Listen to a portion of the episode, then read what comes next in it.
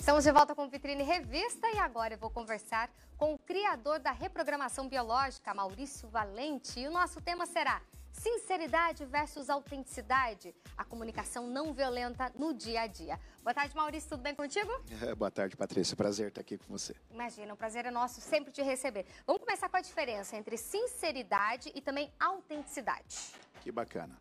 Os dois falam a verdade, né? Uhum. Mas a diferença é que o sincero, ele usa ainda de um padrão de violência, ou seja, ele não humaniza. O que é humanizar alguém? Humanizar é eu ter empatia por você, é eu ter compaixão. Então, um exemplo.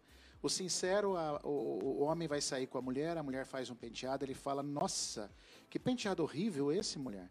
Coisa feia esse que você fez, ele está sendo sincero. Uhum. Nossa, não gostei disso aí não. De onde você tirou esse penteado? Então, isso é um, uma pessoa sincera.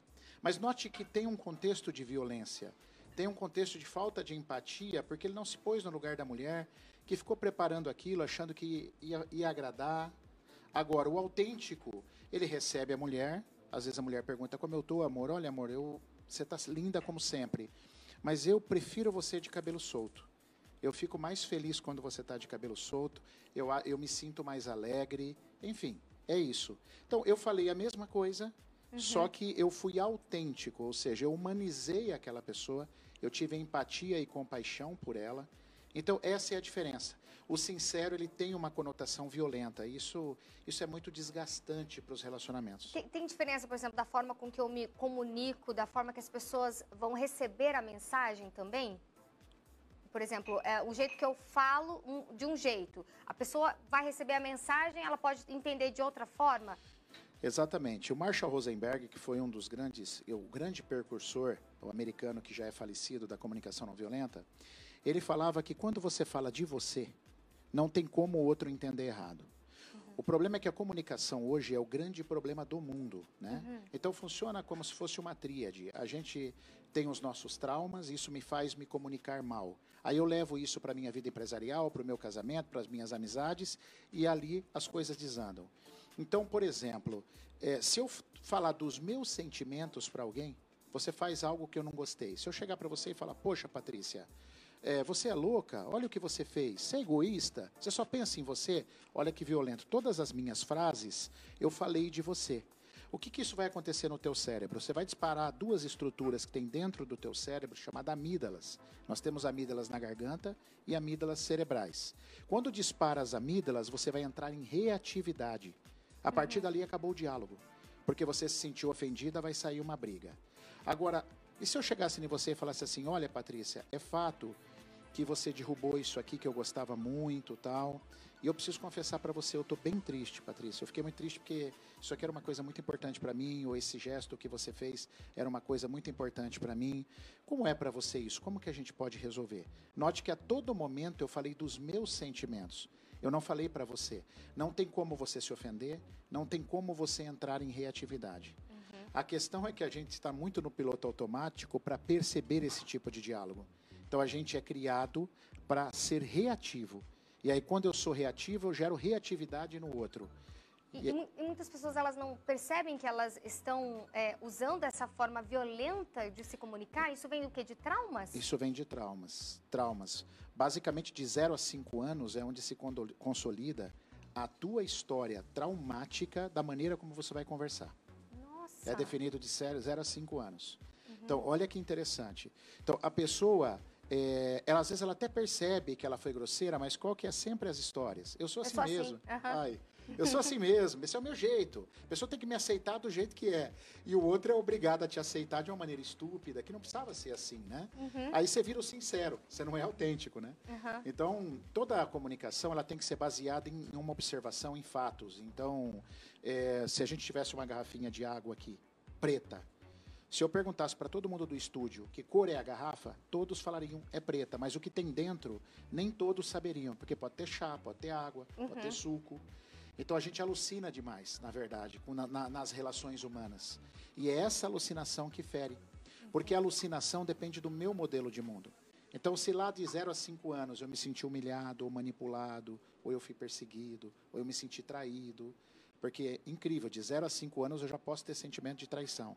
É não, a criança não sabe, é inconsciente. É, isso, mas não é essa traição, né? Sim. Mas ele já pode se sentir traído de forma inconsciente. Isso marcar o modelo com que ele vai se comunicar. Isso é incrível. Agora, é, vamos falar um pouquinho sobre os componentes da comunicação é, não violenta. Quais, que componentes são esses? Normalmente nós temos a observação. Uhum. Então, tudo o que acontece, eu tenho que parar e sentir.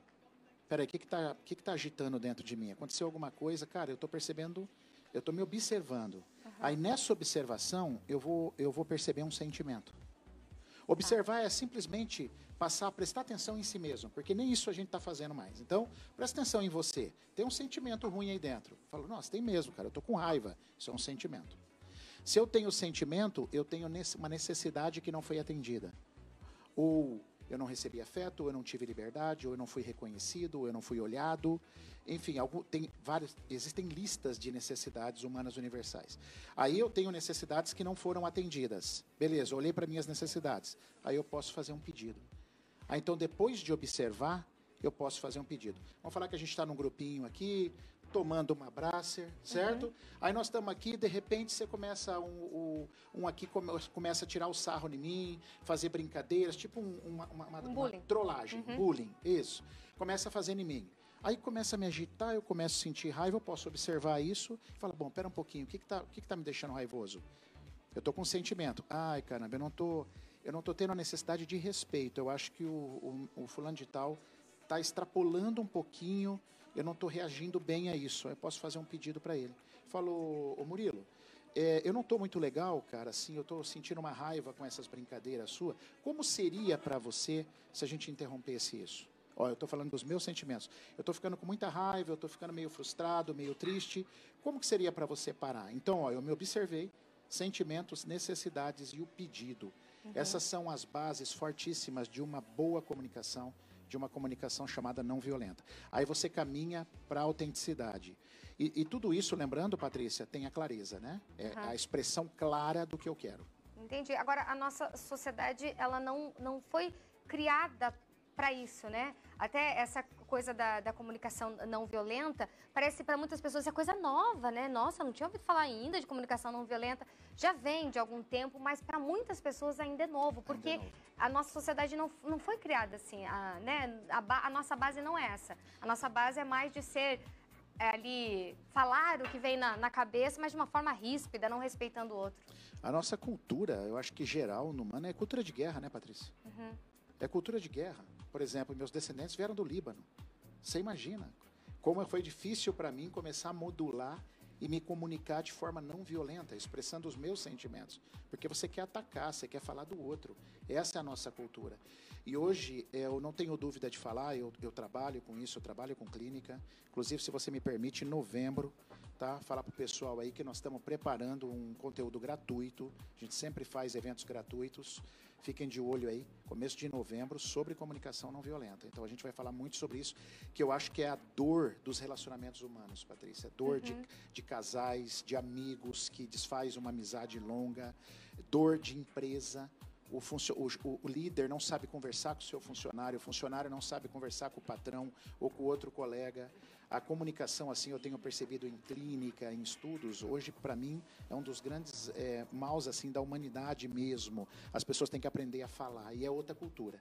Você uhum. tem que estar tá muito aberto para treinar outra cultura e habituar a prática. Porque você imagina, uma hora você vai esquecer. Pô, olha o que você fez. Aí você, meu Deus do céu, para, vamos recomeçar, uhum. para que isso se torne um hábito na sua vida. Então eu também, eu também sei que aprender uma comunicação nova não é da noite para o dia, não é falando aqui, você assistiu aqui com a Patrícia. Pronto, outro dia tá bom mas é um hábito, é, um, é uma construção. E na família, com as crianças principalmente, acho que é muito importante é, ter essa rotina, pai, mãe, responsáveis, né, desse cuidado dessa comunicação não violenta com as crianças, com os jovens, adolescentes. Perfeitamente. Porque a gente sabe que esses traumas que se instalam na maneira como você vai conversar é de 0 a 5 anos. Então, a maneira como você conversou com o teu filho já dentro do útero, como ele percebeu não só a sua comunicação, mas a comunicação com você, com o seu marido, né? Isso já faz toda a diferença sobre a construção. Então, saber conversar com uma criança, saber ouvir uma criança, né? A gente não escuta a criança. Uhum. Parece que criança não pode falar do sentimento, né? A gente, você, ó, cala a boca, papai falou, tem que ser assim, a mamãe falou. Não, expressa seu sentimento, fala sobre o que você pensa, né? Não necessariamente eu vou fazer, mas é muito importante a criança expressar os sentimentos. Isso começa muito cedo, Patrícia, muito cedo a gente tem que estar atento. Desde a vida fetal até os cinco anos. E daí, por exemplo, as pessoas que estão nos assistindo agora falam assim: ah, Patrícia, eu, eu não lembro se eu causei algum tipo de trauma para o meu filho, para minha filha nessa idade, né? De 0 a 5 anos. E agora? O que, que eu posso fazer para ajudá-lo, para ele é, não cometer os mesmos erros que eu, por exemplo? Perfeitamente. Você pode começar a observar a tua criança, né? Tem alguns sinais interessantes. Ela é mais calada, se ela for mais calada. Se ela é muito carentona, ela precisa falar demais. Então, uma criança que fala demais, isso também é sinais, são sinais, né? Uma criança que já começa a mostrar ali aos sete anos, oito anos, um poderzinho de manipulação. Então, ah, pega água para mim, é, filha. Ah, eu pego, papai, mas eu, eu quero ganhar um brinquedinho, ó.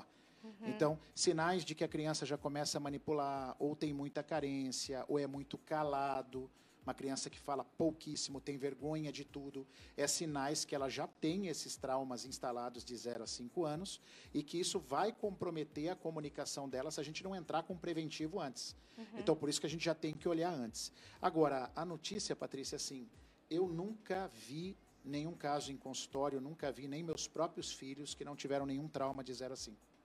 Então, alguma coisa vai ter muito difícil.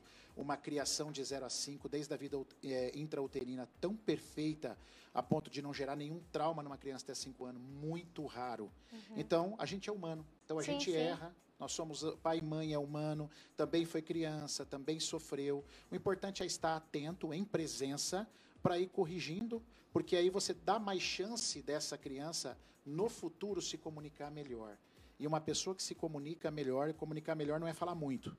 Uma pessoa que sabe se comunicar, sabe observar, sabe expressar seus sentimentos, necessidades e aprende a fazer pedidos, é um, nós estamos num mundo melhor. Você falou ali do preventivo. Ah, é interessante entrar com preventivo. O que, que é esse o preventivo? É ir corrigindo. No caso de um, de um pai, de um adulto, a uma criança, é, às vezes a criança vem e fala alguma coisa do irmão. Então, o pai estar atento, mas o pai tem que conhecer isso, para chegar e falar assim: filha, você viu como você falou com seu irmão? Você chamou ele de chato tal. O que está dentro de você? O que, que você está sentindo? Aí a criança fala assim: ah, papai, eu estou com muita raiva. Então diga para ele qual foi o fato que ele fez. Ah, ele quebrou meu brinquedo. Então diga assim para ele: Fulano, irmão, você quebrou meu brinquedo, eu fiquei com muita raiva. Como que a gente pode fazer? Uhum. Então, só que para isso, Patrícia, assim, é, os pais precisam estar muito atentos, né? Claro que não dá para fazer o dia inteiro, os pais trabalham, mas uhum. assim, sempre que possível, que vê, você vai fazendo o preventivo, você vai fazendo a criança se comunicar da maneira correta e mostrando a importância da humanização, da empatia pelo outro, falando dos seus próprios sentimentos e não julgando o outro, falando do outro, porque isso leva à guerra. É o contrário. Pois é, e os adultos, os, nós pais, a gente está, às vezes, num piloto tão automático também que acontece lá, você fala, ah, não vou me estressar, e esse não vou me estressar, você se exime de uma culpa, mas o que isso pode provocar lá no futuro pode é. ser devastador. Como chama esse, esse fato é, quando você sai fora de uma situação? É, é como se você quisesse sair da sua responsabilidade. Uhum. Na advocacia tem um nome, isso que me fugiu agora. Né? É, é se eximir da, da, uhum. da situação, igual você colocou, e você está perdendo uma baita de uma oportunidade para ensinar aquela criança, para ir trabalhando a expressão autêntica dos seus sentimentos, a sua autenticidade. É, você está perdendo a oportunidade de humanizar o outro o irmão, que mesmo no erro, ele não é um monstro porque ele errou, ele precisa ser humanizado, e isso vai fazendo uma construção bem bonita, mas bem bonita mesmo. E eu acredito hoje que é, o mundo melhor passa por uma comunicação melhor, porque a gente, a maioria veio tudo de guerra. Nossos ancestrais veio de guerra, tudo veio de guerra, a gente é muito reativo. Com certeza. Nós poderíamos ficar aqui essa sexta chuvosa inteira conversando Seria um com o Maurício. Valente. Nossa Senhora, porque eu fico. Você percebe, eu fico admirada, gosto muito das suas lives. Vai ter live segunda? Segunda-feira, vamos Segunda mudar de horário. segunda. Mudamos só de horário. Ah, é? Meio-dia e meio, tá? A gente vai estar fazendo num horário novo. Ah, que legal, meio-dia e meio, que legal, bacana, viu? Então, passa suas redes sociais, quem quiser acompanhar a live. Em novembro, então, a gente vai ter esse curso gratuito também. Que legal. Novembro nós vamos lançar, fiquem de olhos aí. É, o nosso Instagram é arroba reprogramação biológica oficial, assim como o YouTube. Nós temos muito conteúdo gratuito, tem muita coisa boa lá, tá? Para vocês. E segunda-feira a gente fazia live à noite, só que aí eu, as crianças eu percebo que elas ficavam me esperando. Ah, entendi. Então, assim, até por uma questão de coerência, pelo que eu estudo, a gente mudou para meio-dia e meio, tá? Para continuar com as lives, mas tem novo horário a partir de segunda-feira agora. Perfeito. Patrícia, muito obrigado, é um prazer. Imagina. Prazer é sempre meu te receber. Muito obrigada. Bom fim de semana. Para você também. Um abençoado outubro aí Pra para vocês todos também. nós.